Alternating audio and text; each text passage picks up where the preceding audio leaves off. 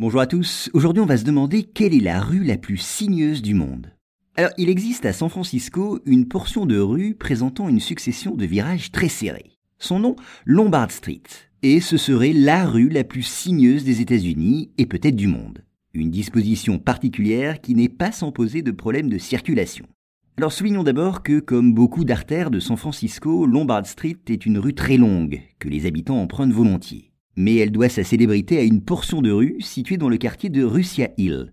Cette voie très courte et fortement inclinée présente en effet une succession de huit virages très accentués. Alors cette portion a été aménagée en 1922 et sa conception particulière répondait alors au souci de réduire la pente de 27%.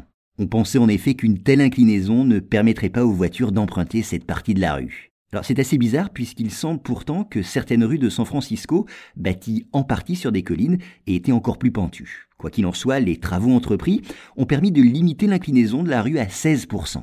Et pour faciliter la circulation, on décida que cette portion de Lombard Street s'emprunterait à sens unique. Alors rapidement, la réputation de cette portion de rue n'a pas tardé à s'établir. Attirés par les fameux virages, les visiteurs, au volant de leur voiture, sont toujours plus nombreux à emprunter la célèbre artère.